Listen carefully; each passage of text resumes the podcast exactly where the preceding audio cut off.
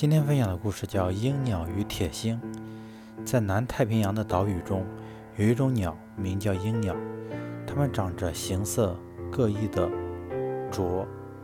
岛屿上物产丰富的日子，鹰鸟们靠吃多种草籽为主，活得悠哉。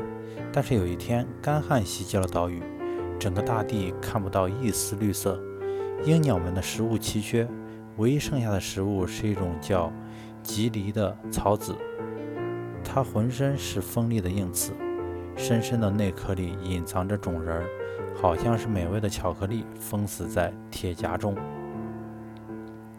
吉藜还有一个名字叫铁星，象征着难以攻克。鹰鸟用自己柔弱的啄啄开一粒铁星，先要把它顶在地上，又咬又拧，然后顶住岩石。上啄发力，下啄挤压，直到精疲力竭，才能把外壳扭掉，吃到活命的粮草。岛上开始了残酷的生存之战，到处都是磕碎棘藜的噼啪声。很多鹰鸟饿死了，有些顽强地生存下来。生与死的区别在哪里呢？经研究发现，啄长十一毫米的鹰鸟就能够磕开铁星，而啄长十点五毫米的鹰鸟。无论如何也叩不开森严、戒备森严的生命之门。零点五毫米之差就决定了鹰鸟的生死存亡。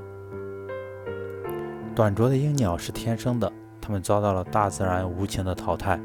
但人类的啄，我们、我们的思维的强度、历练的经验、广博的智慧、强健的体力、合作的风采、幽默的神韵。